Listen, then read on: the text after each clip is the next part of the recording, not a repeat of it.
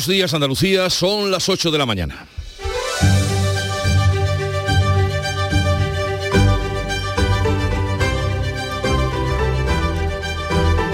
En Canal Sur Radio, La mañana de Andalucía con Jesús Vigorra. Comienza hoy la segunda parte de la operación salida de Semana Santa, la más importante y la que mueve más vehículos, 9 millones y medio de desplazamientos en todo el país, más de 2 millones en Andalucía. En la primera parte han fallecido 14 personas, el doble del año pasado en el mismo periodo. Y en Palos de la Frontera, Huelva, hoy será día de luto por el último caso de violencia machista que acabó con la vida de una trabajadora rumana de 34 años que estaba empleada en la recogida de la fresa.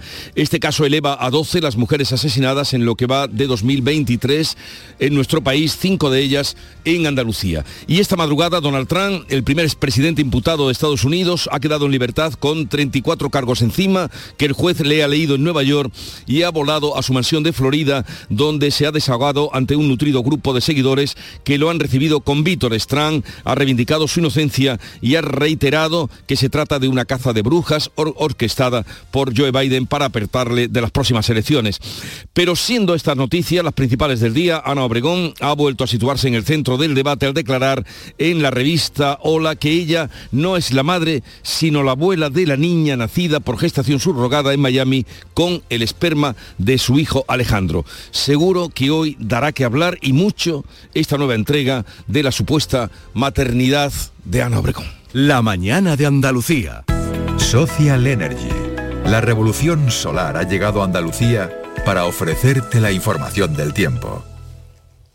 Este miércoles santo seguiremos con cielos poco nubosos, habrá calima en la parte sur de Andalucía, vientos de levante con rachas muy fuertes en Cádiz y temperaturas mínimas sin cambios o en descenso. Las máximas van a subir 1 o 2 grados en el tercio occidental, oscilarán entre los 21 grados de Málaga y los 28 que se van a alcanzar en Córdoba y Sevilla. En abril, Sol 1000. Aprovecha el cambio de hora con Social Energy y disfruta más horas de sol, más ahorro. Aprovecha las subvenciones disponibles para ahorrar hasta el 90% en tu factura con tus paneles solares gracias a nuestras baterías. Primeras marcas con hasta 25 años de garantía. Estudio gratuito en el 955 44 11 11 y socialenergy.es. La revolución solar es Social Energy.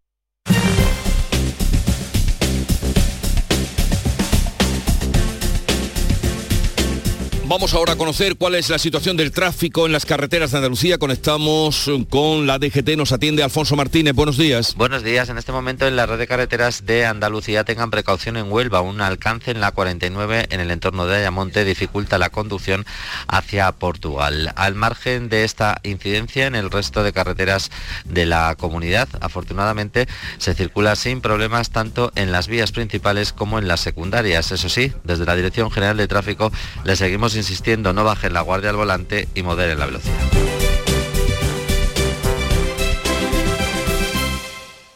Las peritas de agua, los plátanos y el aguacate. ¿Algo más? Sí, decirte que te considero, bueno, os considero como a mis hijos. Hijos, claro, muy ricos los tengo. Hijos, hijos. Vosotros, los dos, hijos míos. Madre no hay más que una. Claro que por 17 millones a lo mejor te sale alguna más. Ya está a la venta el cupón del Extra Día de la Madre de la 11. El 7 de mayo, 17 millones de euros. Extra Día de la Madre de la 11. Ahora cualquiera quiere ser madre. A todos los que jugáis a la 11, bien jugado. Juega responsablemente y solo si eres mayor de edad. En Canal Sur Radio, la mañana de Andalucía con Jesús Vigorra. Noticias. Este miércoles será día de luto en Palos de la Frontera, en Huelva, por el último asesinato de violencia de género en Andalucía. El agresor está detenido y pendiente de pasar a disposición judicial por apuñalar por la espalda a su expareja. Nos habla desde allí, nos da más datos Sebastián Forero. ¿Qué tal Jesús? Pues la joven rumana de 34 años recibe sepultura esta mañana tras eh, perder la vida, como contabas ayer, supuestamente a manos de un joven valiense de 30 años. Según han relatado la, a la policía las mujeres que vivían con la víctima, esta había mantenido relaciones sentimentales durante tres años por su presunto agresor. Lo habían dejado hacía tan solo unos meses porque ella no quería vivir con él. Tras la agresión, el supuesto autor del apuñalamiento no huyó, fue detenido en su casa sin oponer resistencia. Carmelo Romero es alcalde de Palos. No, no había huido, se había marchado después del apuñalamiento, se había marchado para su casa, donde vivía, tenía una habitación alquilada en la calle Reyes Católicos y ahí fue donde lo detuvieron. El presunto agresor se encuentra en estos momentos en los calabozos del cuartel de la Guardia Civil de Moguer. Está a la espera de pasar a disposición judicial.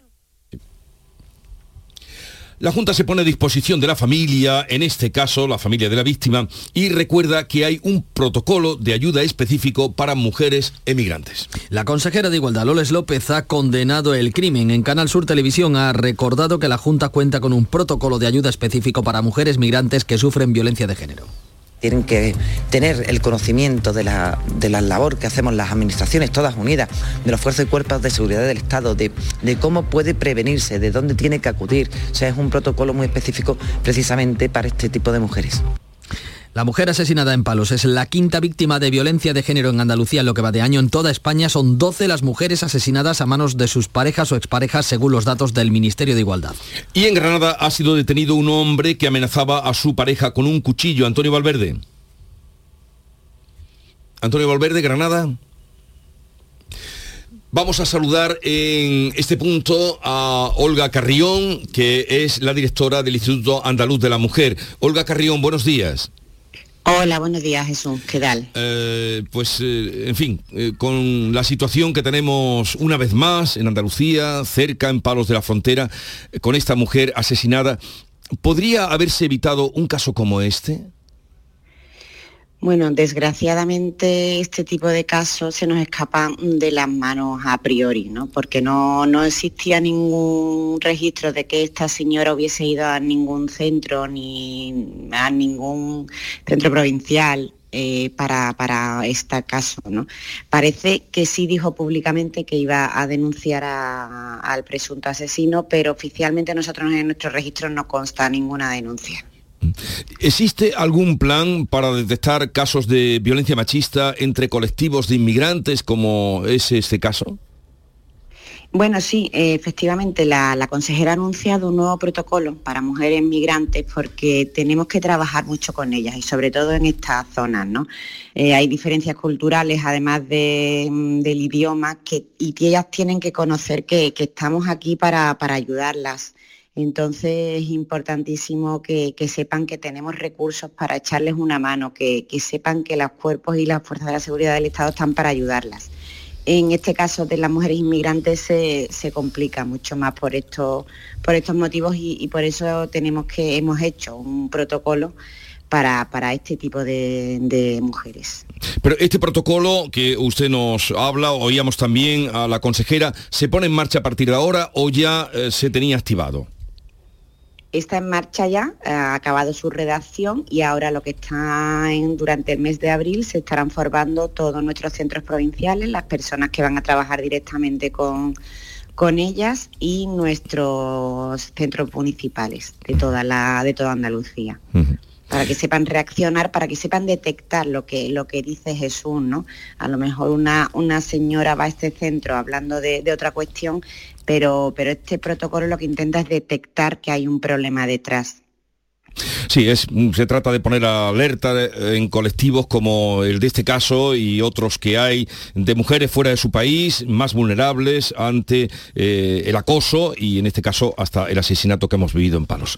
Olga Carrión Mancebo, directora del Instituto Andaluz de la Mujer, gracias por estar con nosotros. Un saludo y esperemos que esperemos efectivamente, porque es una rabia y un dolor inmenso ante, ante este tipo de, violencia tan brutal. Gracias, lo dicho por estar con nosotros. Seguiremos en alerta.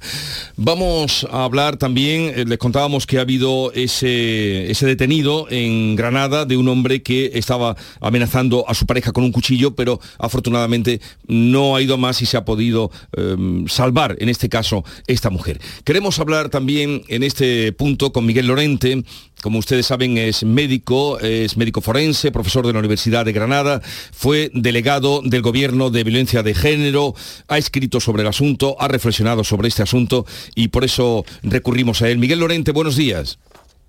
Hola, buenos días. Eh, estamos una vez más ante una, una muerte, un asesinato. Eh, ¿Tendrá esto solución algún día? Sí, eh, lo, tendrá, está teniendo poco a poco. Si, si comparamos los la evolución de las estadísticas desde 2003 que son oficiales hasta el día de hoy, hay una reducción de alrededor del 22% de, homicidios, pero también es cierto que, se podría reducir mucho más y, se podría ser mucho más eficaces en la, prevención y protección de las mujeres cuando cuando tomemos conciencia de que muchos de los elementos que hay alrededor de estos eh, homicidios son factores que lo están anunciando, ¿no? Es decir, esa actitud de acoso de una persona, por ejemplo, como ha ocurrido ahora en Paro de la Frontera, en una persona que, claramente está mostrando su, violencia, tenemos, tiene que llevarnos a actuar, no porque se vaya a producir homicidio indefectiblemente, sino porque son elementos que están asociados a, un posible homicidio. La, gente cuando va a urgencias en medicina no va cuando tiene ya una situación crítica y grave, sino que va cuando tiene síntomas que relaciona con una situación crítica y grave. Ese, aprendizaje tenemos que hacerlo en violencia de género, tenemos que anticiparnos al agresor, al violento, al asesino, porque si no, él siempre va a tener la última palabra. Y, eso es lo que nos falta, tomar conciencia de la gravedad y la trascendencia que tienen todas esas cosas que parecen menores, pero que están relacionadas con el homicidio. Eh, sí, nos apuntaba la directora de, de, del IAN, del Instituto Andaluz de la Mujer, oíamos también a la consejera eh, que se va a activar un plan eh, para precisamente colectivos, en este caso de personas, mujeres que están fuera de su país, que están trabajando, que son más vulnerables porque viven más lejanas, como era este caso de, una población, ¿no? porque vivían en un asentamiento al lado del lugar de trabajo. Quizá es reaccionar ante estas alertas que se producen y que en principio no caemos que puedan existir. Claro, y, sobre todo no fragmentar. Es decir, e, es, que si ahora la respuesta es hacia las mujeres que están en unas circunstancias tan concretas, como en este caso la última víctima, si cuando en, diciembre eh, hubo un, número de homicidios muy alto con denuncia previa y se habla de que se iba a llevar a cabo un protocolo para alertar las situaciones de violencia previa, si cada vez que ocurre algo sobre una circunstancia respondemos ante esas circunstancias, estamos perdiendo la causa de la violencia de género, que es la, construcción machista de la sociedad. Y, yo creo que, está bien adaptarnos y, ser eficaces en cada una de las circunstancias, pero sin perder ni, ni, ni dejar de actuar sobre el elemento fundamental, que es ese cambio social, ese cambio cultural a través de la educación, de la concienciación, de la crítica, la detección de los casos. Todos estos casos no es la primera vez que se produce una agresión dentro de esa, de esa relación, ¿no? no es la primera vez que aparece la violencia tenemos que anticiparnos, como decía al principio, a esos elementos que, en principio minimizamos, ¿no? que hasta las propias familias minimizan. ¿no? Hemos tenido casos donde la familia decía, sabíamos que la maltrataba, pero no pensábamos que la iba a matar. no se puede convivir con la violencia, con ningún grado de violencia. Y hoy, según el Centro Reina Sofía, hay un 15,4 de, de chavales jóvenes de 15 a 25 años que dicen que si la violencia es de poca intensidad, no tiene importancia para la pareja. Lo vimos en el caso de la de Simona, la TikToker, ¿no? Es decir, estamos todavía dándole mucho espacio a la violencia para que la violencia pueda crecer, pueda justificarse, pueda minimizarse y de ahí llegar a grados más graves, incluso al homicidio. Y eso es lo que no podemos permitir. Eh, gracias una vez más, eh, Miguel Lorente, médico profesor de la Universidad de Granada, eh, muy, diría experto, pero nada, muy responsable y muy trabajador en todo lo que es la investigación en torno a la violencia de género y violencia machista. seguiremos atentos a lo que usted nos, nos pone por delante de nuestros ojos y de nuestros oídos, que a veces no tenemos tan claro para verlo. Un saludo y buenos días. Buenos días y muchas gracias. Eh, recordemos ahora ese mm, acto fallido, afortunadamente, de Granada, Manolo. Informa la policía, la policía local de Granada informa que ha detenido a un hombre de 42 años acusado de un delito de violencia de género tras amenazar y agredir a su pareja con un cuchillo en plena calle. Hechos que se eh, produjeron el pasado domingo de Ramos cuando un agente fuera de servicio encontró asustada y llorando a una mujer que le dijo que acababa de discutir con su pareja, quien supuestamente la había agredido y amenazado con ese cuchillo. Ante la presencia policial, el presunto agresor ya detenido intentó degollarse con el mismo arma con el que había amenazado a su pareja. Y algo más, eh, ahora también desarticulada, una red de violencia contra la mujer, porque la Policía Nacional ha liberado en Málaga a 20 mujeres explotadas sexualmente por una organización criminal que las forzaba a vender estupefacientes a los clientes. Málaga, Alicia Pérez. Pues las que estaban en situación de vulnerabilidad, principalmente en Colombia, les hacían falsas promesas laborales para después obligarlas a prostituirse. Las sometían a férrea vigilancia a través de un sistema de cámaras de grabación, tenían que estar disponibles 24 horas y estaban además obligadas, como bien dices, a vender droga a los clientes. Una red que ocupaba ilegalmente los inmuebles que usaba como prostíbulos y que tenía un entramado de empresas de desguaces para dar apariencia de legalidad a esa actividad criminal. Hay 34 detenidos por una decena de delitos. 8.15 minutos de la mañana sintonizan Canal Sur Radio. La mañana de Andalucía. Hola, hijo. ¿Cómo te van las cosas? Dice mi mujer que trabajo demasiado y que tengo mucha tensión acumulada. ¿Tensión? ¿Y tú qué has hecho? ¿Yo? ¿Garbanzos? Mmm, garbanzos. Anda, siéntate y come. Legumbres la pedriza. Tómate tu tiempo. Semana Santa. Vivencias. Recuerdo. Devoción. Tradición. Y un año más con el corazón renovado de emoción a flor de piel. Vive la Semana Santa de Andalucía. Con el corazón. Canal Sur Radio. La Semana Santa que llevas dentro. En Canal Sur Radio, la mañana de Andalucía con Jesús Vigorra. Noticias. Vamos ahora a otro asunto, el paro o el empleo, en este caso porque Andalucía lidera la bajada del paro en el mes de marzo. Acapara así un tercio de todo el país, donde el desempleo ha descendido casi 49.000 personas, impulsado por la Semana Santa Nuria Durán. En Andalucía hay 15.300 desempleados menos, la bajada es superior en un 2% a febrero. La consejera de Empleo, Rocío Blanco, lo valora como el mayor descenso en el mes de marzo en 20 años. Andalucía este mes de marzo tiene muy buenos datos. Un tercio de la bajada de paro a nivel nacional es andaluz, el 24% del empleo creado a nivel nacional es andaluz y el 25% del crecimiento de trabajadores autónomos es andaluz. En cuanto a la bajada de paro, Andalucía eh, pues es el mayor, el, mayor descenso de desempleo en los últimos 20 años en el mes de, en el mes de marzo. En el conjunto nacional, el empleo marca un nuevo récord al superar los 20.300.000 afiliados tras la creación de 200.000 nuevos empleos. La ministra de Trabajo, Yolanda Díaz, remarca la mejora en los colectivos de jóvenes y mujeres. El desempleo de las mujeres ha bajado en 25.897 personas, la cifra más baja en 15 años. Este mes de marzo alcanzamos la mejor cifra histórica para las personas jóvenes, 20,4 millones de personas trabajadoras afiliadas a la Seguridad Social el mejor marzo de la historia. Sin embargo, el Partido Popular le afea el optimismo. Destacan los populares que en el primer trimestre del año empeoran los datos del último trimestre, de octubre a diciembre de 2022. Ford y UGT han pactado un ERE que afecta a 1.144 trabajadores de la fábrica de Almusafes en Valencia. El acuerdo atañe a casi el 20% de la plantilla que podrá prejubilarse con 53 años o acogerse a un plan de bajas incentivadas. Los trabajadores que decidan prejubilarse van a percibir entre el 75 y el 85% de su salario. Este ERE se produce en medio del despliegue de la estrategia de electrificación total de Ford, que la factoría, con la producción de un solo modelo, queda con la producción de un solo modelo, el Kuga, hasta que pueda fabricar los nuevos vehículos eléctricos. Y este miércoles, dentro de unas horas, comienza la segunda fase de la operación especial de tráfico y de los días grandes de ocupación y tránsito de Semana Santa. Se prevén 9 millones y medio de desplazamientos, más de 2 millones de ellos aquí en Andalucía. En la primera parte de este dispositivo fallecieron 14 personas, el doble del año pasado. Para el director general de tráfico, Pere Navarro, al menos dos podrían haber salvado la vida. Cinturón de seguridad. Dos llevaban cinturón. Solo dos han puesto el cinturón de seguridad. Uno salió ileso por el cinturón de seguridad, pero es verdad que el otro falleció. En todo caso, si todos hubieran llevado el cinturón de seguridad, dos más habrían salvado su vida.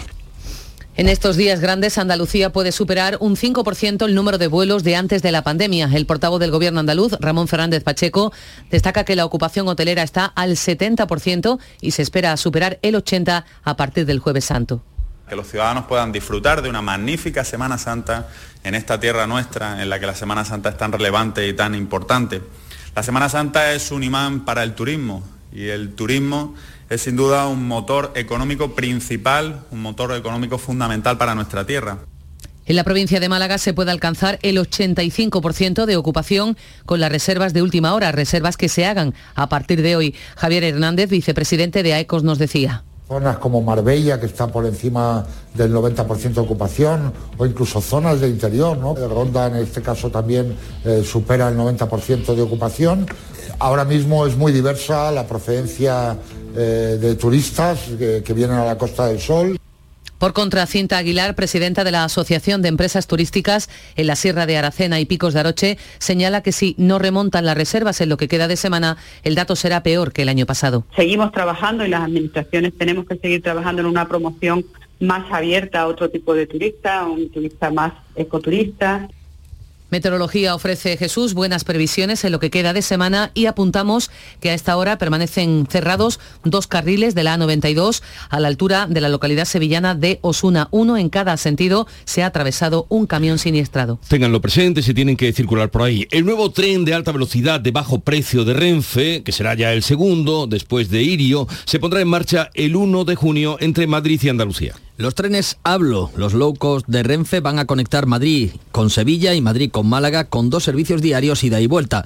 Los billetes saldrán a la venta el 12 de abril. Tendrán parada en todas las estaciones con servicio de alta velocidad en la provincia de Córdoba, así como en el resto de paradas intermedias del recorrido, Antequera, Santana, Puerto Llano y Ciudad Real. Los pantanos andaluces siguen bajando y se encuentran ya por debajo del 30% de su capacidad. El agua embalsada apenas llega a los 3.500 hectómetros cúbicos, un 6% menos que hace un año y menos de la mitad de la media de la última década. La cuenca del Guadalquivir es la peor, la que peor registro presenta solo está al 25,6% de su capacidad de embalse. Todas las organizaciones agrarias de Jaén han pedido a la Confederación Hidrográfica del Guadalquivir que adelante el riego del olivar previsto para mayo o la cosecha será peor que la de este año. Alfonso Miranda. Efectivamente, cooperativas agroalimentarias y las principales organizaciones agrarias han alertado de que la situación ahora general de la OPA en Andalucía. El olivar está pasando por una situación crítica derivada de la falta de precipitaciones. Y ahora es un momento importante. Se va a dar la floración en los meses de abril y mayo. Y para eso tiene que tener el olivar un aporte hídrico que lamentablemente por la vía de las precipitaciones no tenemos. Por eso piden que se adelante ese riego a primero de mayo. Veremos qué responden. La Junta reclama formalmente al Gobierno que repita el concurso por el que descartó a Granada como sede de la Agencia de Inteligencia Artificial en favor de La Coruña. El consejero de la presidencia Antonio Sanz considera que pueden existir irregularidades y que la mejor garantía es repetir el concurso. Oiga, si usted quería esa sede, lo hubiera nombrado. Es una decisión política que seguramente nadie hubiera podido discutir. Pero si usted crea un procedimiento y unos requisitos y por tanto abre un proceso de concurrencia competitiva, eso hay que cumplirlo. Sí o sí. Decisión del Consejo de Gobierno que también ha anunciado la creación de una agencia que va a integrar a todos los servicios de emergencias de Andalucía, el Infoca, el 112 o Protección Civil. En la reunión también se ha estrenado la nueva consejera de Fomento, Rocío Díaz, que sustituye a Marifran Carazo, candidata a la alcaldía de Granada. Vamos a seguir impulsando todo lo que ella ha puesto en marcha y todo lo que ella pues ha hecho muy bien en su trabajo, que es rescatar proyectos, eh, realizar muchísima, muchísimos proyectos nuevos que no existían y que creo que ha sido una labor fundamental.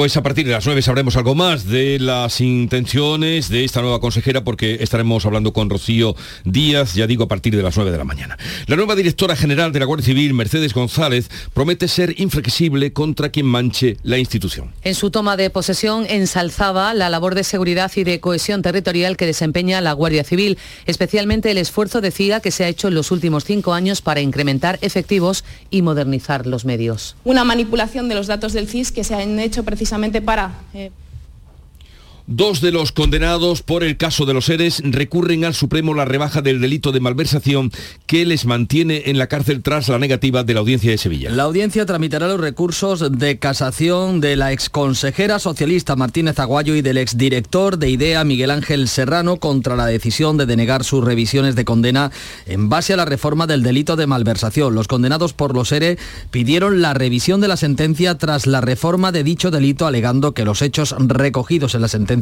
no pueden incorporar no se pueden incorporar en la redacción del Código Penal. Unidas Podemos pide ahora la comparecencia en el Congreso del presidente del CIS, José Félix Tezanos, al que acusa de manipular los datos y perjudicarles en el barómetro de marzo. La portavoz Cisa Serra achaca el resultado de la encuesta a que Tezanos separó los votos de la formación, formación morada de los de Sumar y no como se hizo oficial al efecto los encuestados de la polémica ley del solo sí es sí. Una manipulación de los datos del CIS que se han hecho precisamente para eh, perjudicar a Unidas Podemos y que los medios de comunicación, la mayoría de los medios de comunicación, han trasladado como si fuese algo derivado de la solo sí es sí, ¿no? de la ley solo sí es sí. Yo creo que tiene que dar explicaciones, que está en entredicho eh, la imagen y la responsabilidad de una institución pública fundamental y por eso pedimos su comparecencia en el Congreso de los Diputados. Unidas Podemos mantiene el pulso también con Yolanda Díaz, a la que acusa de adoptar una actitud personalista y no querer la unidad en su candidatura a consumar.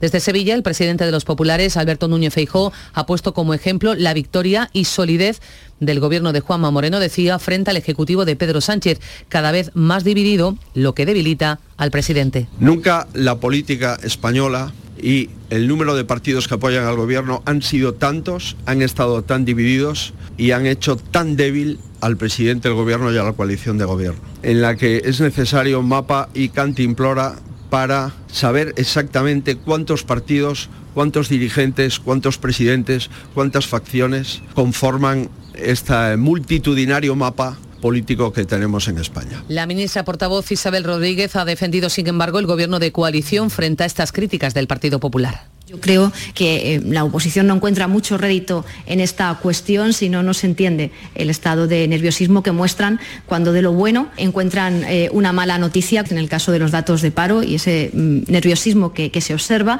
parece ser que no les está rentando. En su gira previa a la presidencia de la Comisión Europea, Pedro Sánchez se entrevista hoy con la primera ministra italiana, Giorgia Meloni, con las políticas de migración como asunto principal. Roma es la última escala de una mini gira express que ha pasado por Malta y Chipre como parte de las eh, visitas para preparar la próxima presidencia de turno de la Unión Europea. Desde Malta, Sánchez ha reclamado un pacto migratorio, uno de los asuntos que más le distancian de la ultraderechista Meloni la voluntad de la presidencia española de alcanzar un acuerdo, que ese acuerdo tiene que ser inclusivo. Queremos, en definitiva, lograr un pacto de migración y asilo basado en ese necesario equilibrio entre la responsabilidad y la solidaridad para hacer frente al fenómeno migratorio. Y del exterior, les contamos que Donald Trump se ha declarado no culpable de los 34 cargos que le ha leído el juez de Nueva York tras la acusación por ocultar el pago a una actriz porno para comprar su silencio en plena campaña electoral. El magnate se convierte en el primer expresidente imputado en Estados Unidos. Ha quedado en libertad con cargos. Ha volado a su mansión de Florida, donde un nutrido grupo de seguidores lo recibía con vítores. Ha dicho Trump que todo es mentira, que se trata de una caza de brujas, se envuelve en la bandera para defender su inocencia. Nunca habría pensado que podría pasar algo así en América. El único delito que he cometido es defender la nación de los que intentan destruirla. La próxima vista se ha fijado para el 4 de diciembre. Los cargos no le impiden postularse candidato a presidente. Al no tener antecedentes penales, podría evitar la cárcel. El juez ha ordenado el ingreso en un centro psiquiátrico de Huelva al presunto autor del ataque yihadista de Algeciras. Recordarán que mató a un sacristán y que dejó heridas a varias personas. Y también les contamos que la actriz Ana Obregón ha revelado en una nueva exclusiva a una revista del corazón que la bebé nacida hace una semana por gestación subrogada es de su hijo fallecido. O sea, ella sería la abuela. Obregón, de 68 años, es la abuela de la niña que se llama Ana Sandra Lequi Obregón. La actriz ha contado a una revista del corazón que ha cumplido la última voluntad de su hijo y que existe un testamento holágrafo, es decir, un documento legal dictado ante dos testigos, pero sin la presencia de notario. Su hijo guardó muestras de esperma cuando le diagnosticaron cáncer antes de comenzar la quimioterapia para asegurarse de que podría tener descendencia. Sobre la polémica suscitada Obregón opina en esta publicación que el debate es absurdo, que en Miami la gestación subrogada es legal y que la mentalidad en España es del siglo pasado, según su criterio. Andalucía es la segunda comunidad con más pacientes en lista de espera quirúrgica, según el Ministerio de Sanidad. El tiempo medio para ser operado es de 134 días, 12 días más que la media nacional. Casi 172.000 pacientes están en lista de espera para una intervención quirúrgica no urgente en Andalucía. Solo Cataluña no supera con 173.500 personas. Son datos que ofrece el Ministerio de Sanidad sanidad al cierre de 2022. En el conjunto de España, la lista de espera media es de 122 días para los casi 800.000 pacientes que esperan ser intervenidos. Los técnicos del Instituto Andaluz del Patrimonio Histórico se han ofrecido para evaluar los daños de las tres tallas dañadas por el fuego durante esta Semana Santa. En el caso de la primera imagen, la Virgen del Rocío de Vélez Málaga ya está en Sevilla, será revisada previamente por su imaginero Juan Ventura, a quien el Instituto Andaluz de Patrimonio ha ofrecido colaboración. La Cofradía de los Afligidos de Chiclana, en Cádiz, ha podido procesionar este martes tras una restauración de urgencia, mientras la Virgen de Gracia, patrona de Almadén de la Plata en Sevilla, pese a ser la imagen más deteriorada a causa de un cortocircuito, se espera que pueda procesionar en la romería del mes de agosto. Llegamos así a las ocho y media de la mañana. Es el tiempo ahora de la información local. Seguimos.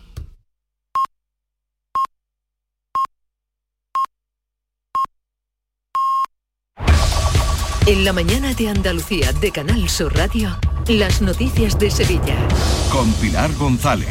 Hola, buenos días. Un miércoles santo de muchos cambios en horarios e itinerarios de las cofradías de la capital. Un miércoles en el que se espera la llegada de miles de turistas que van a llenar nuestros hoteles. Y un turismo que está detrás de los buenos datos del empleo en Sevilla, que en marzo ha sido la provincia de todo el país donde más ha bajado el paro. Hoy además pendientes de un servicio de arbitraje por la huelga de la grúa. Se lo contamos enseguida, antes el tráfico.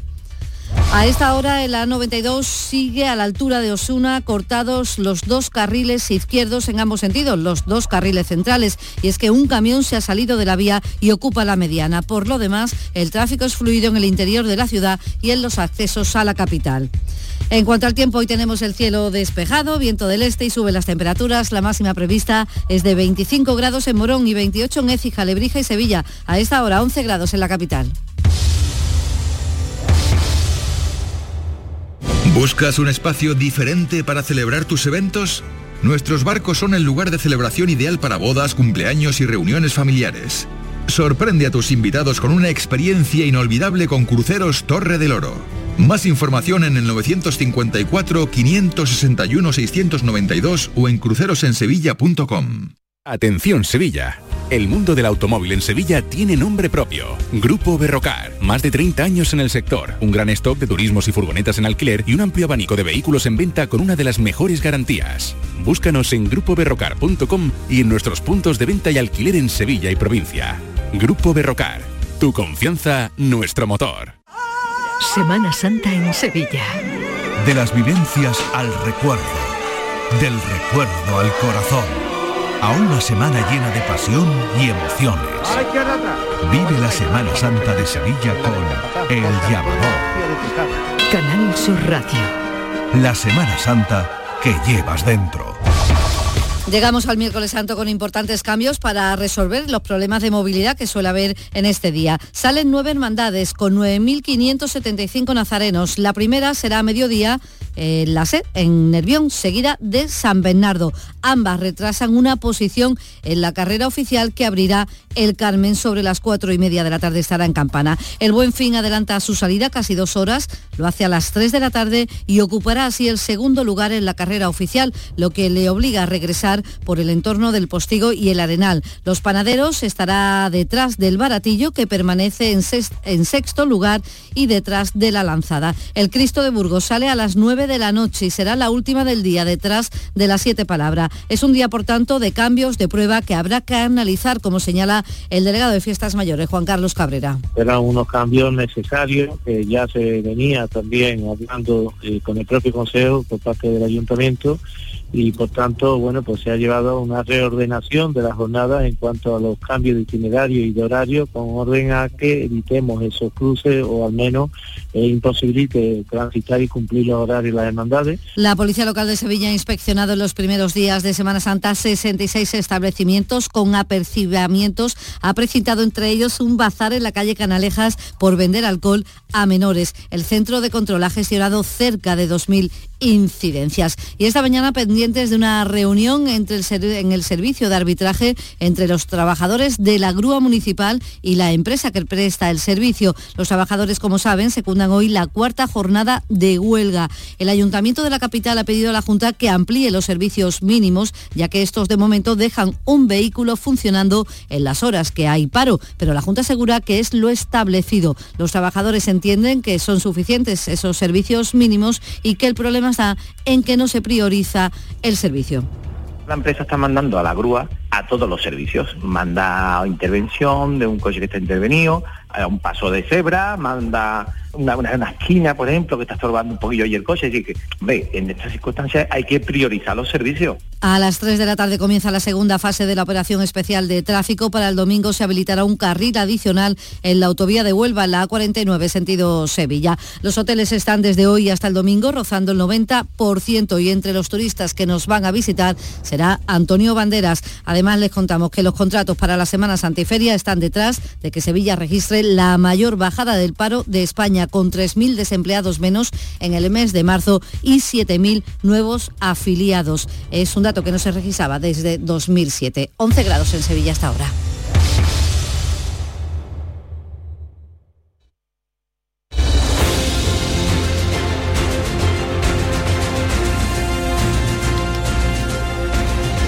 8.35 minutos de la mañana, enseguida abrimos tertulia, charla de actualidad, hoy con África Mateo, Antonio Suárez Candilejo y Alberto García Reyes, será en un momento. Oye, ¿qué pipas estás comiendo? ¡Qué buena pinta! ¿De verdad me lo preguntas? ¿No las reconoces? Pipas hay muchas en el mercado. Sí, pero pipas reyes son las auténticas, las de siempre, con sal y sin sal. Incluso las del león son de frutos secos reyes. Que sí, que sí, me ha quedado claro. Frutos secos reyes, tus pipas de siempre. Descubre Andalucía, también en Semana Santa y a través de su Semana Santa. Las grandes curiosidades y leyendas, las novedades de este año, las mujeres capataces y directoras de bandas de música, la obra social de las hermandades, el Santo Entierro Grande de Sevilla, las emociones que afloran, Andalucía nuestra, especial Semana Santa, este jueves santo, desde las 9 de la mañana, con Inmaculada González. Canal Sur Radio, la Semana Santa que llevas dentro.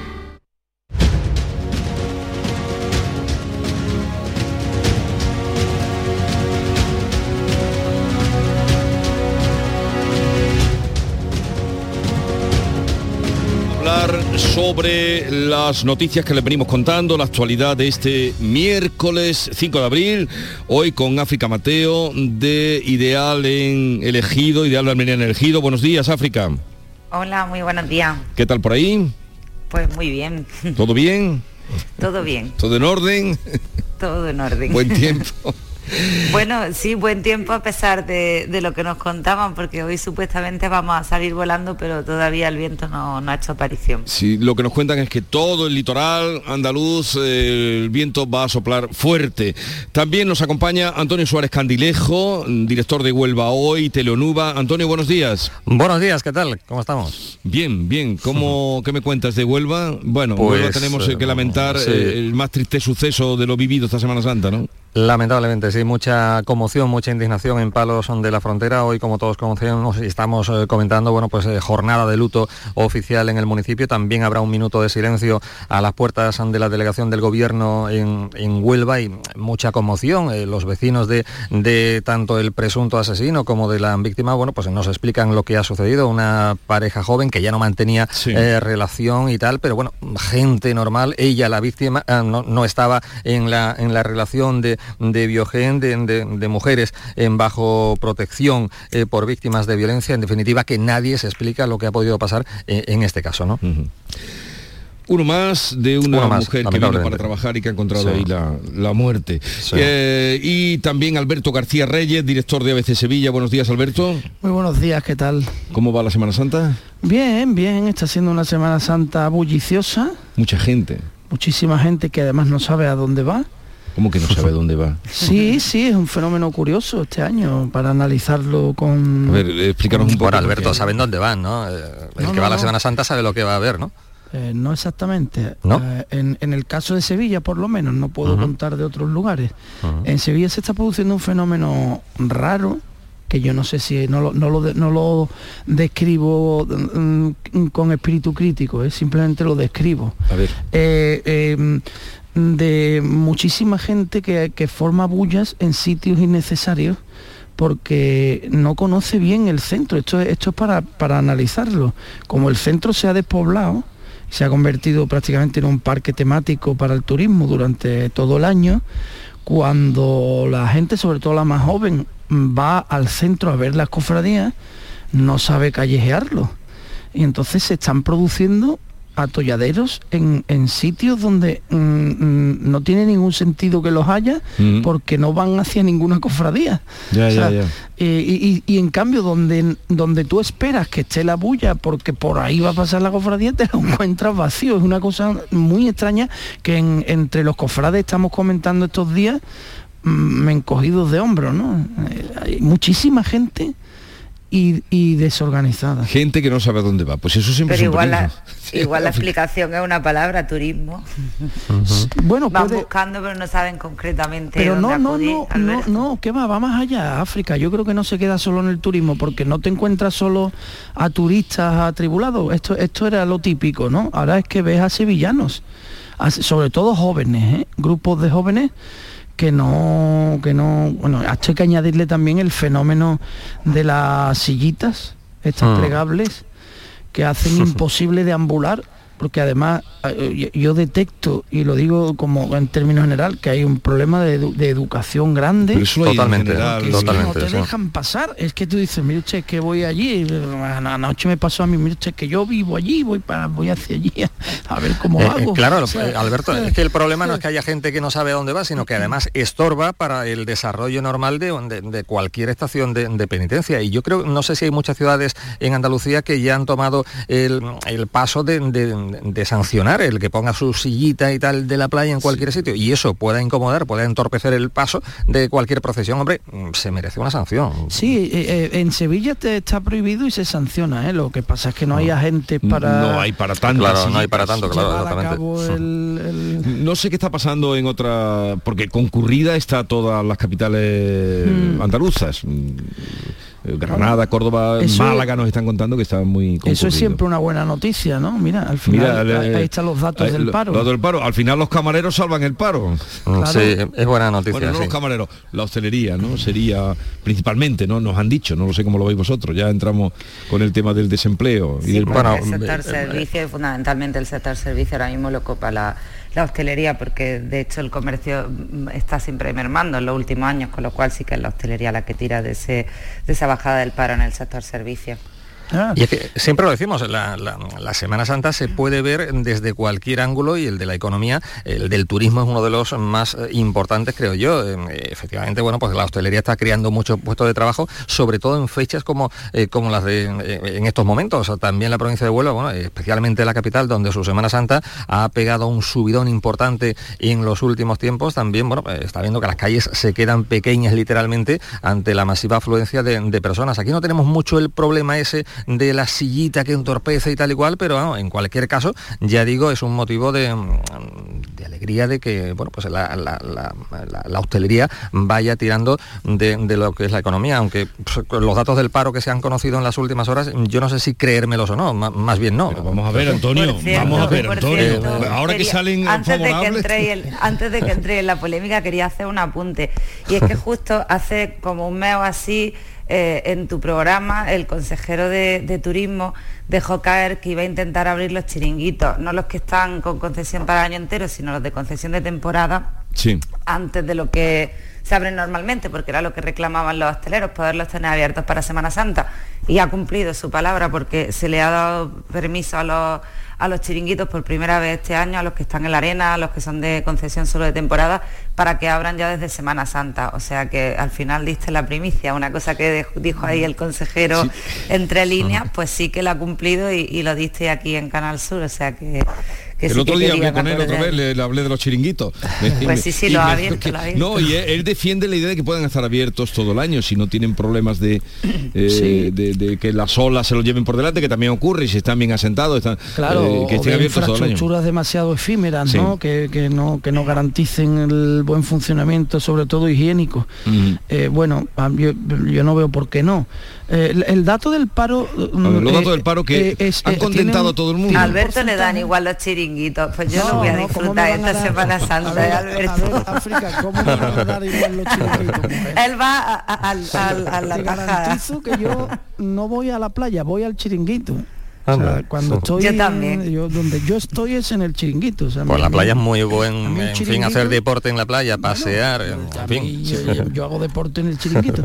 A, a- a- a mí un chiringuito me vuelve loco, o sea, mm, mm, pero estábamos hablando de los datos del paro. Los y- datos y- del paro. y- No, y hay un dato, hay un dato, un porcentaje, un porcentaje que me llama la atención, que es el, el, el del el incremento que se ha producido del empleo en Andalucía. El 70% es del, del sector servicios, ¿no? Este- esto es lo que estábamos hablando antes. Es obviamente la hostelería la que tira del carro en, en primavera, ¿no? Aprovechando las grandes fiestas eh, de la Semana Santa y ahora vendrán las ferias en muchos en muchas capitales y hasta hasta después del verano, ¿no? Primavera y verano. Y las son- comuniones. son los que tiran eh, del carro. Y, y- y fíjate que, que es curiosa la paradoja, que este año hay una polémica eh, muy grande, una controversia fuerte en Sevilla, porque las medidas de seguridad para que la Semana Santa se desarrolle con normalidad, eh, que ha impuesto el ayuntamiento, eh, restringen el servicio de los bares de una, de una manera mm, radical, hasta el punto en que la mayoría de los taberneros tradicionales, de los buenos taberneros de Sevilla, que como en todas partes los hay también. ¿no? los grandes profesionales de la hostelería han decidido que cierran porque no van a, a- a prestar el servicio que el ayuntamiento les exige, que es que tienen que estar haciendo también de policías, controlando que no saque un vaso a la calle, que, que- que luego está también aquí el debate de la idiosincrasia, y volvemos si queremos a lo del chiringuito. Pero Eh, eso se beber en en la calle sitios, en Alberto. No se permite en ningún local Sí, de ah, copas que se saquen las bebidas no, a la copas, calle. no, no estoy hablando de copas, África. Espérate Ni un en segundo ningún que, te- establecimiento. que- que termino. Eh, para que no, no, no, no, sí que se permite sacar permite que en eh, muchos sitios, la sí. calle en muchos establecimientos, Mm, claro sí, que sí. se permite. Se mira para otro Ah, lado y, y- y no pasa nada. Y ¿no? tanto que Se mira para permite. otro lado es no, no, no, no, diferente, que se, se permite permite. porque Sí, pero, pero por activa y- o por pasiva eh, se está permitiendo y se y permite lo- porque lo vemos en muchos veladores sitios. sí. altos que se Lamentablemente, llaman, vamos. lo que lo que popularmente conocemos como los quitamiedos los veladores altos los que ¿Eso le se- llaman la- las mesas altas sí porque si se pones ahí se supone que es más baratito la mesa alta Sí. es de tapa y la baja Yo ahí me es- pierdo en la mesa alta y la baja. le llaman el quitamiedos Lo que estabas contando de los... pues se puede beber en la calle y en Sevilla, además, y en muchas otras capitales andaluzas sobre todo, es una seña de identidad tomar una cerveza en la plaza, mm, mm, tranquilamente. Eso es una seña de identidad. Las restricciones que se han puesto van contra esa eh, idiosincrasia. Y hay una gran con- controversia que yo cuento la de Sevilla, pero estoy seguro de que, se extiende más allá eh, con respecto a tanta seguridad y tanta mm, vigilancia está limitando un poco también nuestras libertades. Lo que toda la vida ha sido normal y tradicional y lo hemos hecho de manera natural, sin ningún peligro, ahora ya es peligroso. Ya, pero es que los tiempos van cambiando, Alberto. Es que hace 20 años no estaba todo el mundo viviendo en la calle, ni existía el botellón, ni nada. O sea, es que no hay que adaptándose a las nuevas ¿no, realidades, hay que diferenciar. ¿eh? Es que no he hablado de botellón. Ya, pero cuando a ti te surge un fenómeno social y lo tienes que prohibir, tampoco puedes permitir, por otro lado, que si es de un bar y es cobrando sí. O sea, es muy difícil gestionar Ni- todo eso. y Al es final, a todos nos incomoda que se beba en la prohibir- calle. Prohibirlo tal todo vez es la por lo que gestión. tú has Y empezado, luego Alberto, también la- se está la primando el descanso de los vecinos. Mm. Es que en cualquier zona donde haya un bar debajo y haya vecinos, No.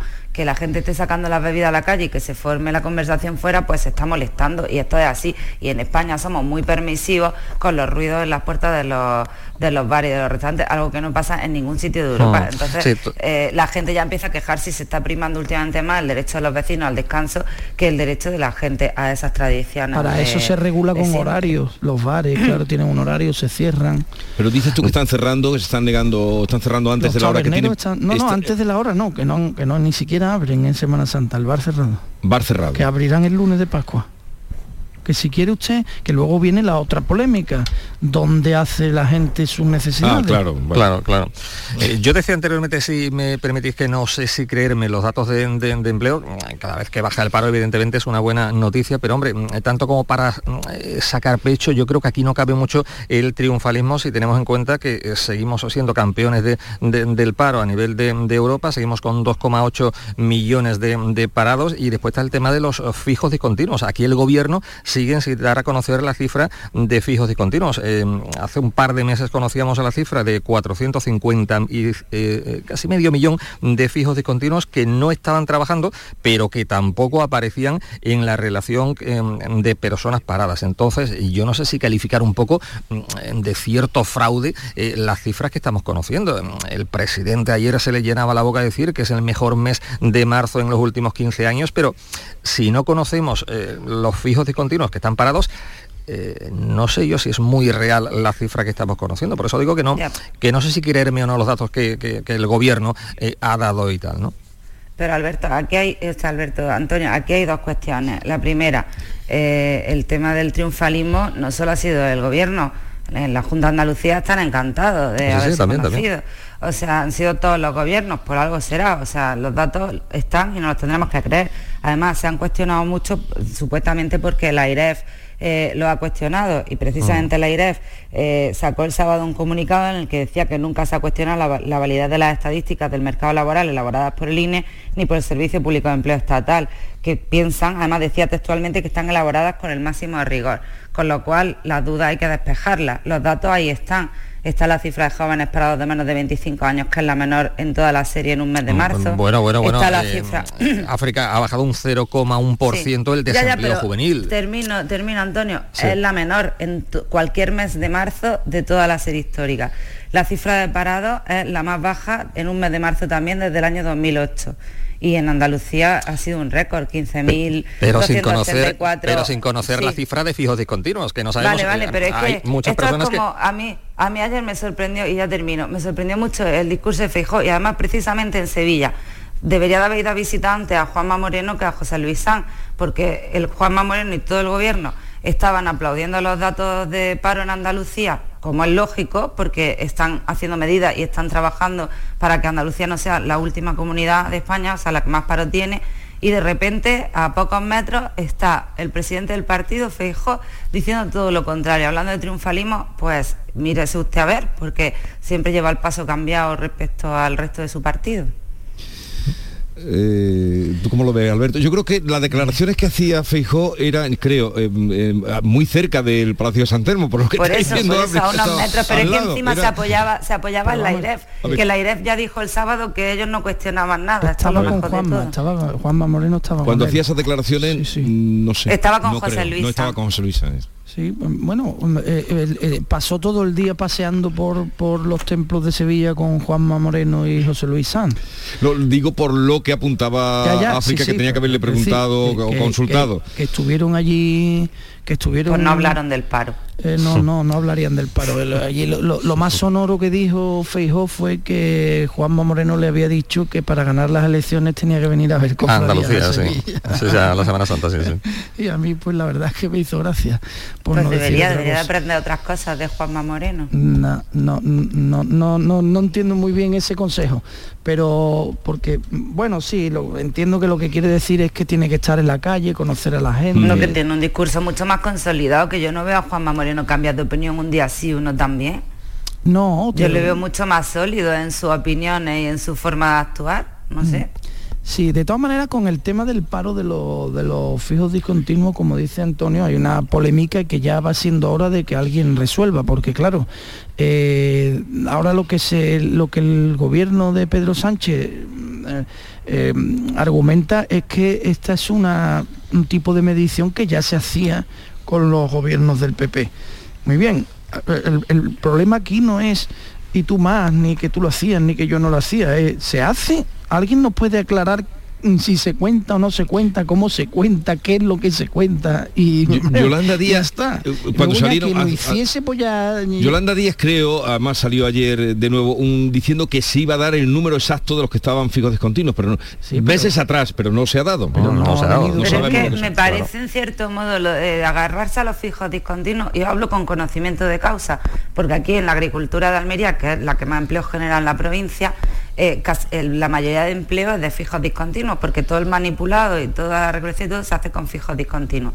Pero son fijos discontinuos que trabajan prácticamente el año entero. Es que también hay que ver cómo se hace lo de los fijos discontinuos. Al final, una persona que es fija discontinua en un almacén de manipulado aquí en la zona del poniente de Almería está trabajando 10 meses al año mínimo. Pero porque no, cuando- pero no pasa en todos los casos, África. Hay otro tipo de sectores. Vale, pero que no hay que temerle tanto no a se ser fijo discontinuo y también No, hay claro que gente Eh, que... si, si no es temerle África, es saber realmente en estos momentos cuántas personas hay en esa Ya, condición, que porque lo ya de digo, la fórmula de fijos discontinuos, por ejemplo, en la provincia de Almería, no es nueva de ahora. Vamos a- a, ser no, no, no, ni en Huelva, ni en otros muchos sitios, claro, sí, ¿Por sí, qué saber. ahora extraemos ese contaje? Porque nos interesa hacer una lectura diferente. Eso es Eh, a lo que yo me refiero.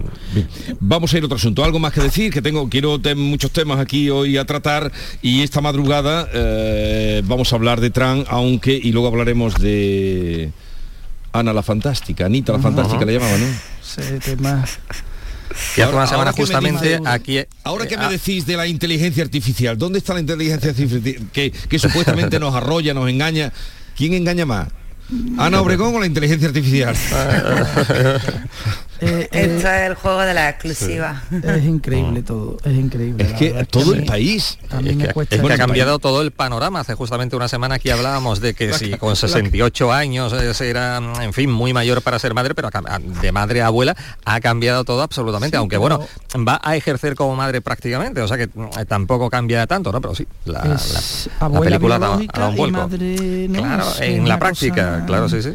En fin, mm, yo es que me quedo, me, cuesta trabajo opinar sobre esto porque em, no sé si sería capaz de de ser sereno en mi No, pero tú eres director de un medio importante. Tú eres, Alberto, tú eres director de un no- medio muy importante. decir- lo que puedo decir es que yo no entiendo nada. Yo no entiendo nada. Me cuesta mucho trabajo juzgar porque no entiendo No, absolutamente nos estamos nada. analizando, ¿no? De Jugar. luego en mi escala de valores esto no entra. Esto no encaja con mi con mi jerarquía de valores, no encaja. Ahora, mm, a partir de ahí, ¿hasta qué punto se puede ser crítico con lo que hace Ana Obregón? Yo lo sería mucho, mucho, yo mucho.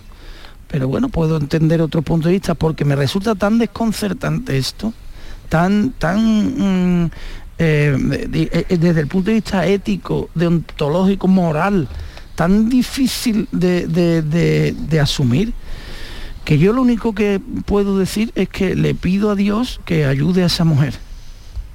Porque lo que tiene por delante es nada más y nada menos que criar, educar a una criatura, ¿eh? que le eche una mano. Eh, yo no creo que le falte, Alberto, entiendo, eh, realmente es un tema mm, más que delicado y se puede mirar desde el punto de vista ético, pues mm, no sé eh, si muy poco ético o nada o nada ético. En cualquier caso, yo creo que manos para cuidar a esta criatura no le van a faltar. Mm, Ya hemos conocido, bueno, pues cómo fue todo, que eh, fue la última voluntad de su hijo fallecido muy joven, como decíamos mm, la pasada semana. Y Antonio, hombre, yo Antonio, una criatura no se solo con manos, ¿eh? Eh, No, no, Ni no, se no, educa con exactamente. muchas manos ni con dinero, ¿eh? Hay Pero yo creo que tiene una Y familia, haber una familia. salido dos veces en una revista, en la portada de una revista en, en- en apenas una semana, este, eh, eh, siendo un bebé, estar ya en el centro de la opinión pública desde, desde mm, recién nacido, hombre, pues yo qué sé, ¿no?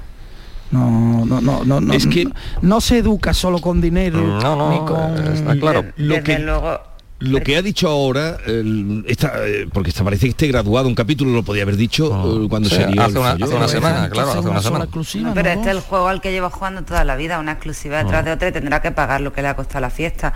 De todas formas, para mí esto agrava más todavía eh, las circunstancias del caso, porque ya no es la mujer con dinero que paga a una que no lo tiene para que haga algo por ella, es que encima mm, es más grave todavía desde el punto de vista moral, como decía Alberto, porque ahora es la mujer con dinero que además se puede permitir criar a una hija de un hijo muerto. O sea, me parece demencial.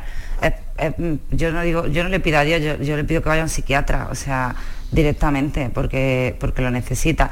Y al final esto pone mucho más en evidencia lo que hablábamos el otro día, que eh, lo, lo del debate de la gestación subrogada, si hay voluntad o si no la hay, o si es eh, sin ánimo de lucro, esto no existe. Entonces al final es una cosa que solo puede hacer quien tenga dinero y es una desigualdad absoluta y que se aprovecha además esa persona que tiene dinero de quien no lo tiene, que es quien entra por esta historia, porque lógicamente no lo hace por gusto. Nadie tiene nueve meses un bebé en una barriga con todo lo que supone de desarreglo hormonal, personal, eh, laboral, etcétera, por gusto. Esto vamos, ya reaviva Aprove- mucho más aprovechando el este tema, sí me gustaría a mí hacer un poquito de, de defensa y de pedagogía sobre cómo está en España legislado el tema de la reproducción humana asistida. España es un país muy avanzado en este asunto, de los más avanzados del mundo, porque tiene una ley eh, mm, muy ponderada. Por ejemplo, Portugal es mucho más restrictivo. Estados Unidos es eh, anchas Castilla. En España hay una ley muy equilibrada del año 2006 del gobierno de, Zapatero que se hizo a través de un organismo que se llama Comisión Nacional de la Reproducción Humana Asistida, eh, que existe y que va analizando las situaciones nuevas que van surgiendo en este asunto. Por ejemplo, es que me parece que este es un tema eh, Sí, muy interesante. ve- ve cerrando, luego Rápido. abrimos. Por ejemplo, la edad a la que ahora se, se, Mm. se- se- la- se crean las familias y se, puede, se van a tener hijos ha subido, con lo cual la gestación de las mujeres es más difícil. Todo eso está muy bien gestionado en, en España y lo triste es que para poder hacer eso en este país, esta señora ha tenido que emigrar Pero además para decir hoy, para decir hoy